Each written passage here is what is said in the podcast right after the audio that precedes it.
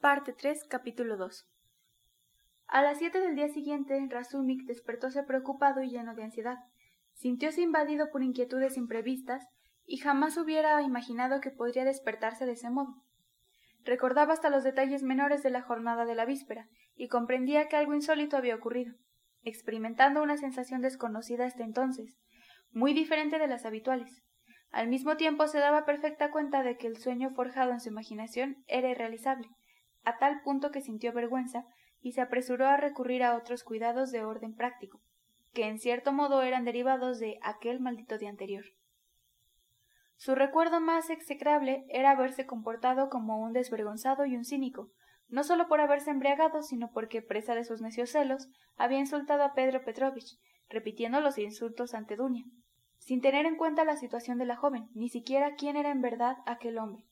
¿Qué derecho tenía para juzgar a otra persona en forma tan apresurada y temeraria? ¿Un ser como Abdosia Romanovna podía entregarse a un hombre indigno solo por amor al lucro? Tal vez poseía méritos ignorados. ¿Y el departamento amueblado que había alquilado para Abdosia y su madre? ¿Acaso podía saber lo que encerraba aquel edificio? ¿No estaba buscando otro alojamiento para las damas? Ah, qué innoble era todo aquello.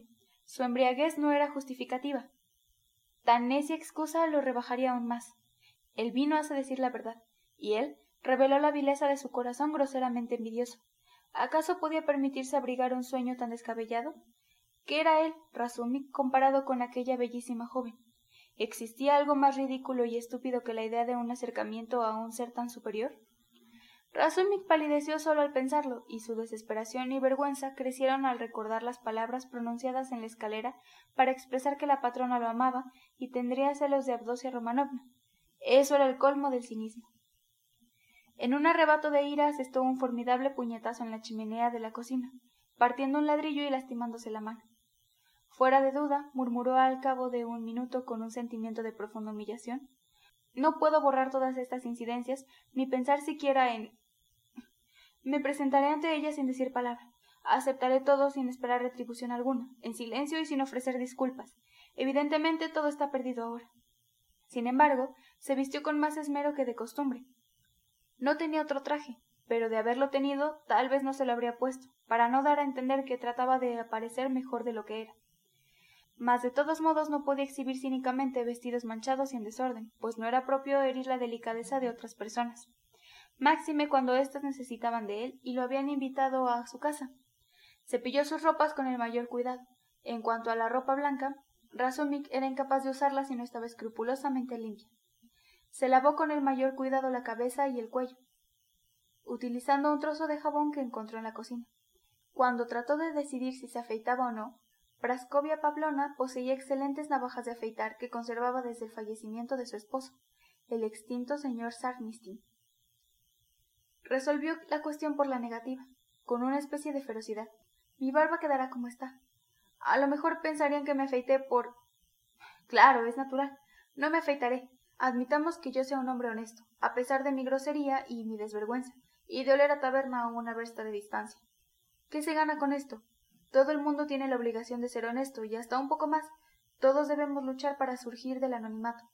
En lo tocante al género de la vida que he llevado hasta ahora. ¡Ah! ¿Cómo puedo pretender establecer comparaciones y llegar a la altura de Abdosia Romanovna?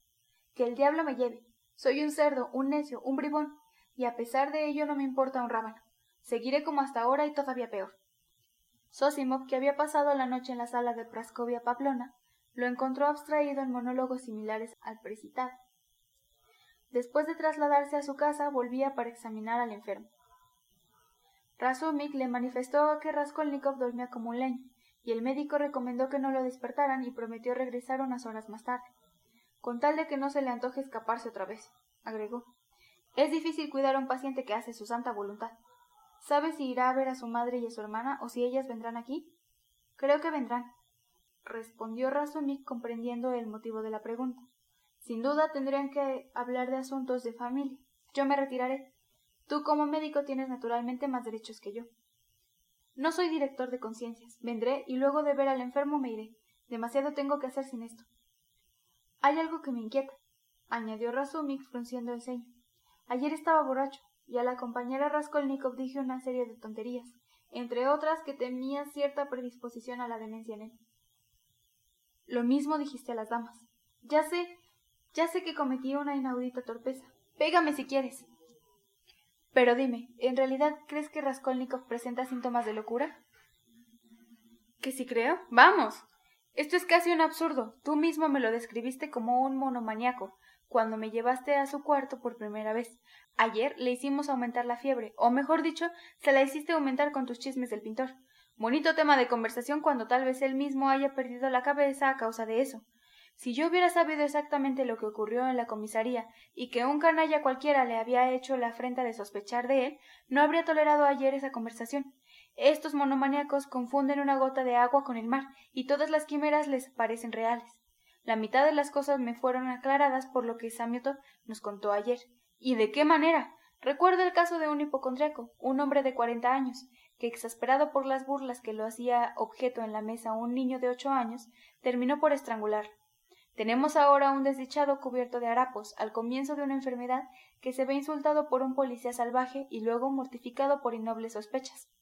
Si todo su mal se debe precisamente a su vanidad exacerbada, que ha terminado por provocar la crisis, ese es el punto sensible de su enfermedad. No diré que carezcas de razón. Samyotov es un buen hombre, pero ha incurrido en un grave desacierto al hablar en la forma en la que lo hizo. Es un charlatán incorregible. Pero, ¿a quién contó lo sucedido? A ti y a mí. Y a Porfirio. ¿Qué tiene de particular que se lo haya contado a Porfirio? Dejemos eso. Creo que tienes alguna influencia sobre la madre y la hermana de Raskolnikov.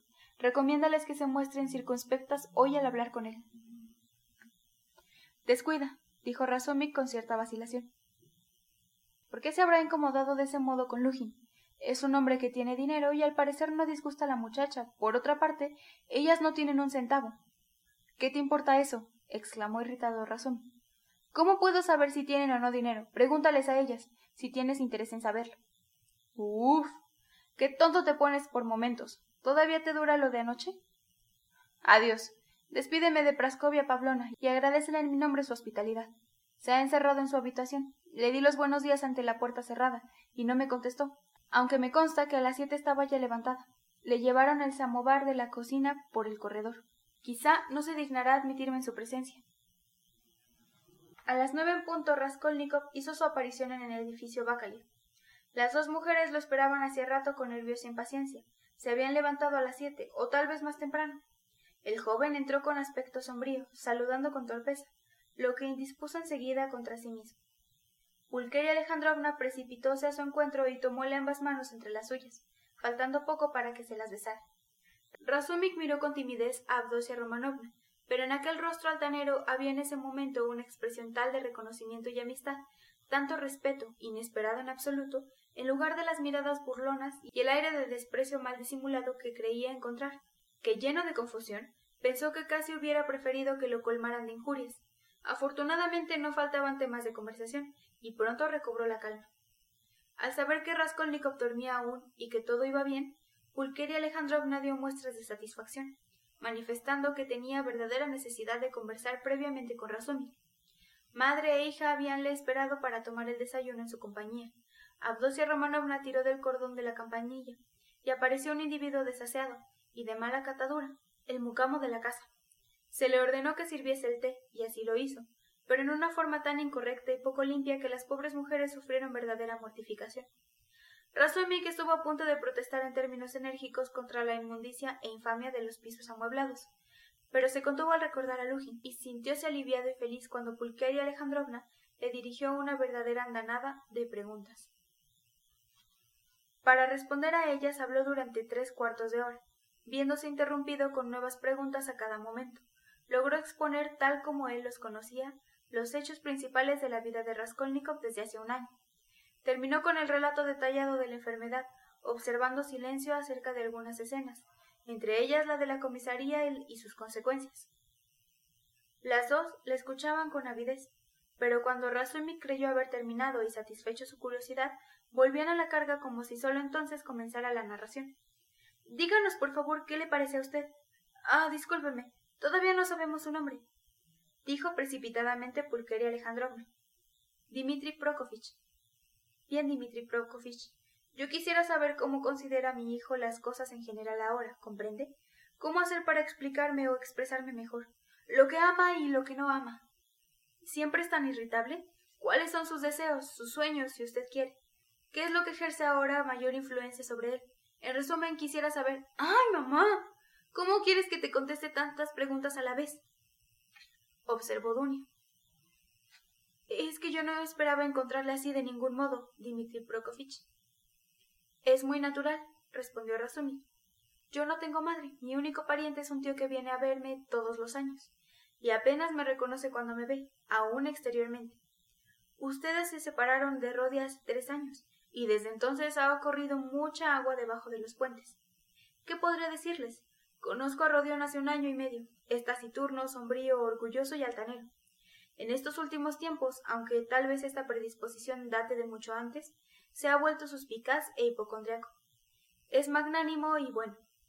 Poco afecto a revelar sus sentimientos, prefiere cometer una maldad antes que confesar lo que ocurre en su corazón. En ocasiones no es del todo hipocondriaco, sino simplemente frío e insensible hasta la crueldad, como si existieran en él dos naturalezas opuestas que se sucedieran por turno. A veces se concentra a tal punto en sí mismo que parece que todo el mundo le molesta, y permanece acostado sin mover un dedo. No es burlón no por falta de ingenio, sino porque no quiere perder tiempo en tonterías. No escucha hasta el final lo que se le dice. Jamás se interesa en las cosas que en un momento dado llegan a interesar a todos los semejantes. Tiene una elevada opinión de sí mismo, y creo que no se equivoca. Mm, ¿Qué más? La llegada de ustedes ejercerá sobre él una influencia benéfica, según mi entender. Dios lo permita, exclamó Pulqueria Alejandrovna angustiada por las declaraciones del joven. Razumik se animó por fin a mirar con menos disimulo a Abdosia Romanovna. Mientras hablaba la había contemplado a hurtadillas. La joven permanecía sentada escuchándolo con atención, o se levantaba para pasear de un lado a otro, según su costumbre con los brazos cruzados sobre el pecho y los labios apretados, formulando de tanto en tanto una pregunta sin abandonar su paseo, sumida en profundas reflexiones. También ella tenía el hábito de no escuchar hasta el fin cuando se le decía. Estaba vestida con un trajecito liviano y un pañuelo de vaporoso tejido anudábase al cuello. Razumik no tardó en advertir por numerosos indicios que las dos mujeres vivían en un estado de extrema pobreza. Si Abdosia Romanovna hubiera estado ataviada como una reina, ¿acaso no la habría intimidado? Pero el simple hecho de que estuviera tan pobremente vestida y el conocimiento de toda la amplitud de su desamparo le causaban verdadera desazón. Cuidaba sus menores expresiones, sus gestos más insignificantes, lo que, como es natural, contribuía a hacer mayor su nerviosidad y su desasosiego. Nos ha dado usted una cantidad de detalles curiosos acerca del carácter de mi hermana, y ha hablado con absoluta imparcialidad. Por un momento llegué a suponer que usted la admiraba, observó Abdosia Romanovna con una sonrisa. Tengo idea de que debe haber alguna mujer en su existencia, agregó con cierta vacilación. No he querido decir eso, aunque tal vez usted tenga razón, pero ¿qué? Rodión no ama a nadie, y quizá no ame jamás a nadie, pronunció Razumik con plena convicción. ¿Lo cree incapaz de amar? ¿Sabe usted, Abdosia Romanovna, que en todo se parece a su hermano?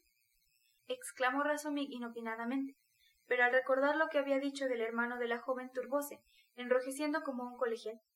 Abdosia Romanovna no pudo evitar una sonrisa al ver.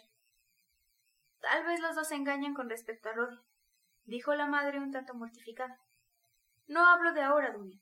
Lo que Pedro Petrovich escribe en esta carta, y lo que tú y yo hemos supuesto acaso no es cierto.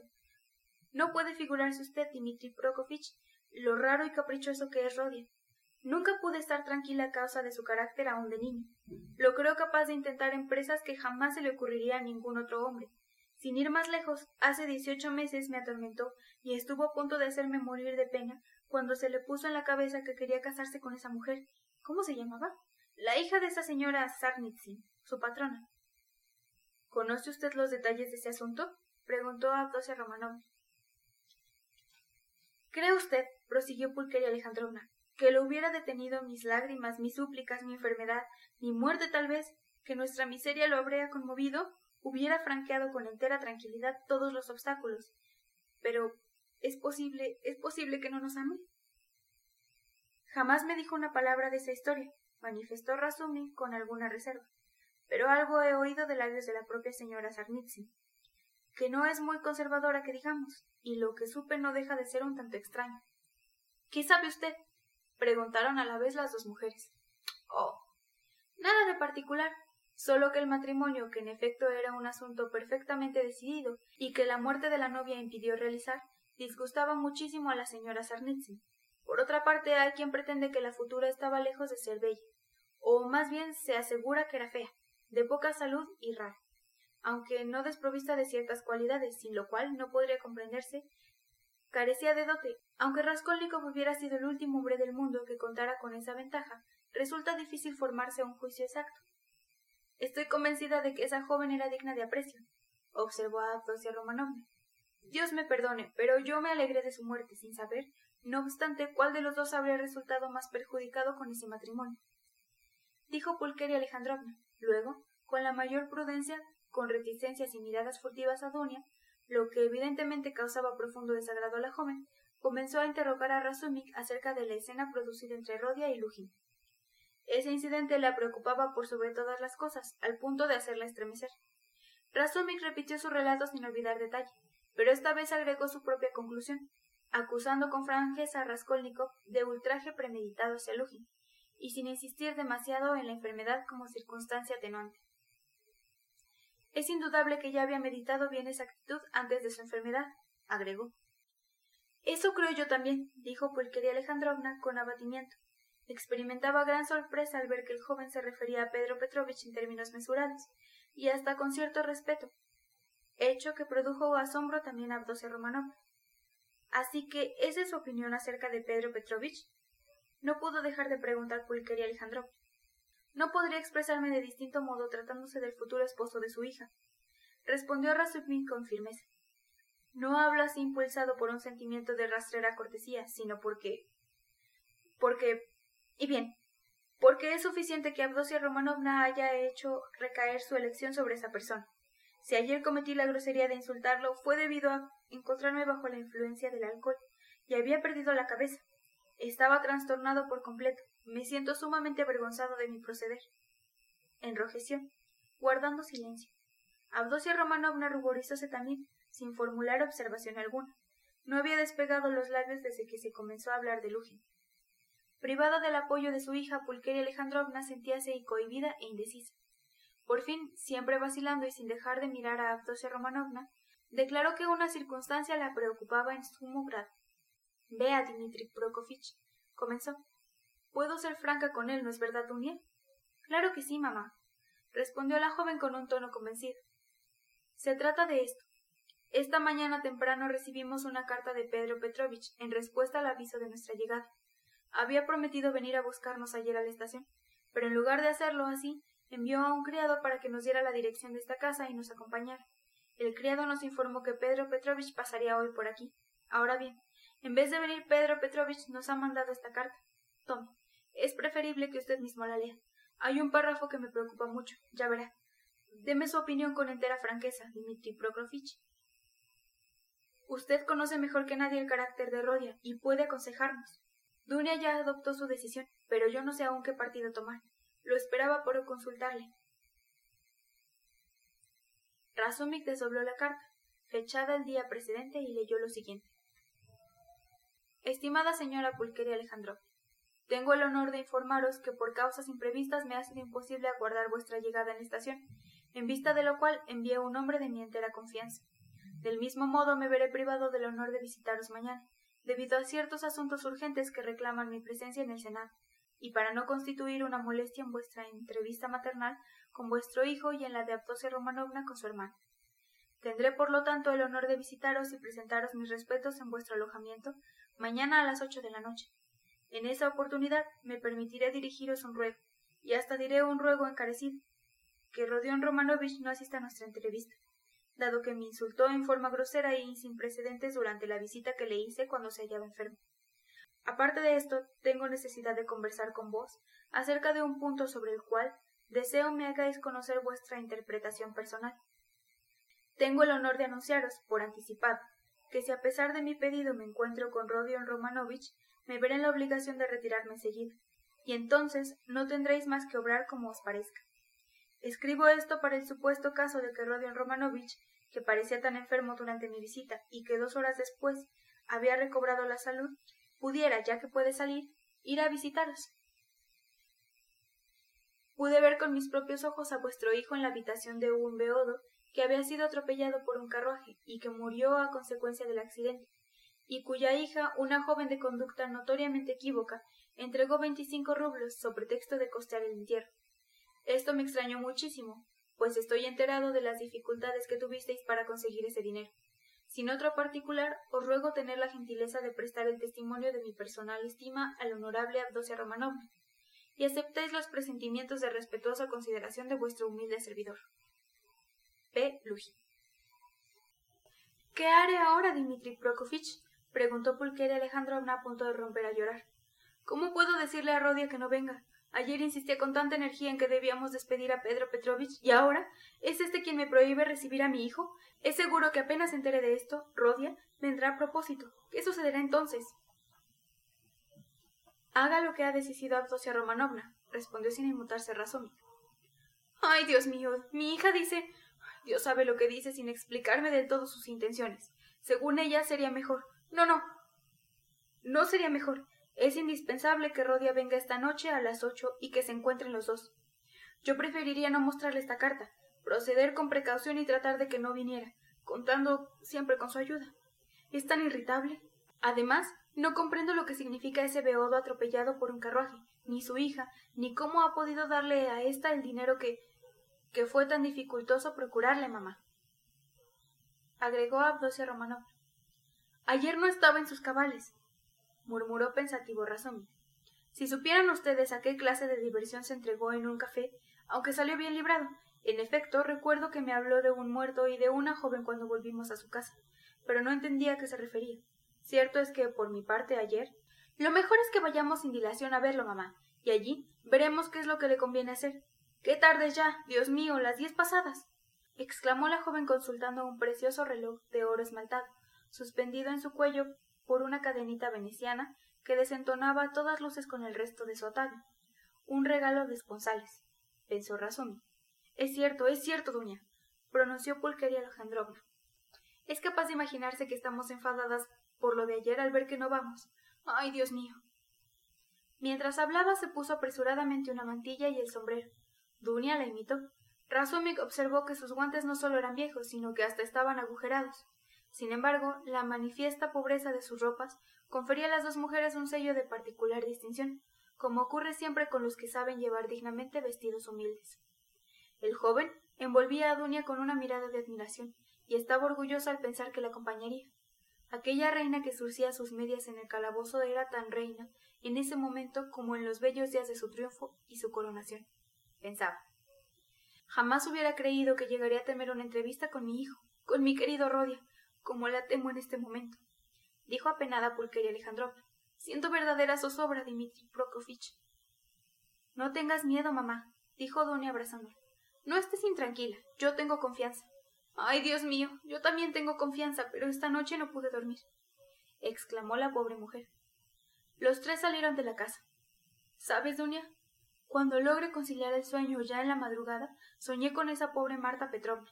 Estaba vestida de blanco, se aproximó a mí, me tomó la mano y movía la cabeza mirándome con un aire tan severo que parecía reprocharme algo. ¿Será un buen augurio? Ay, Dios mío, ¿no sabe usted, Dimitri Prokofich, que Marta Petrovna ha muerto? No, no lo sabía. ¿Quién es Marta Petrovna? Murió en forma tan repentina, y figúrese usted. Más tarde, mamá. Todavía no sabe siquiera quién es Marta Petrovna. Ah, ¿no la conocía? Creí que estaba ya al corriente. Perdóneme, Dimitri Prokofich. Hace dos días que no sé dónde tengo la cabeza. Considero a usted como nuestra providencia, y por eso creí que conocía ya todos nuestros asuntos. Es usted casi un miembro de nuestra familia. ¿No le disgusta que le hable así? Dios mío, ¿qué tiene usted en esa mano? ¿Se ha lastimado? Sí, me hice mal. Tartamudeó Razumik, embargado de felicidad. Acostumbro a hablar con el corazón en la mano, y Dunia me regaña a veces. Pero ¿qué fe es esta casa? ¿Se habrá despertado ya? ¿Y esa mujer, la patrona, considera eso una habitación? Oiga usted, dice que Rodia no gusta manifestar sus sentimientos. ¿No lo molestaré con mis debilidades? Indíqueme lo que debo hacer, Dmitri Prokofich. ¿Cómo debo comportarme con él? Me siento perdida. No lo interrogue demasiado, en especial si frunce el ceño. Sobre todo, no haga referencia alguna a su estado de salud. Eso le disgusta profundamente. Ah, Dimitri Prokofich. Qué penoso es ser madre. Ahora esta escalera. Qué horrible. Mamá, estás muy pálida. Tranquilízate, dijo Dunia acariciándola. Para él debe ser una felicidad el verte, y sin embargo, persistes en atormentarte. Agregó con una mirada llena de ternura. Esperen un segundo, voy a ver si ya se ha despertado, dijo Razumik. Las dos mujeres siguieron subiendo con lentitud, dejando que Razumik tomara la delantera. Al llegar al cuarto piso notaron que la puerta de la patrona estaba entreabierta y que dos ojillos negros las observaban desde la oscuridad. Cuando las miradas se cruzaron, la puerta se cerró de súbito con tal estrépito que Pulqueria Alejandrovich estuvo a punto de lanzar un grito de espanto.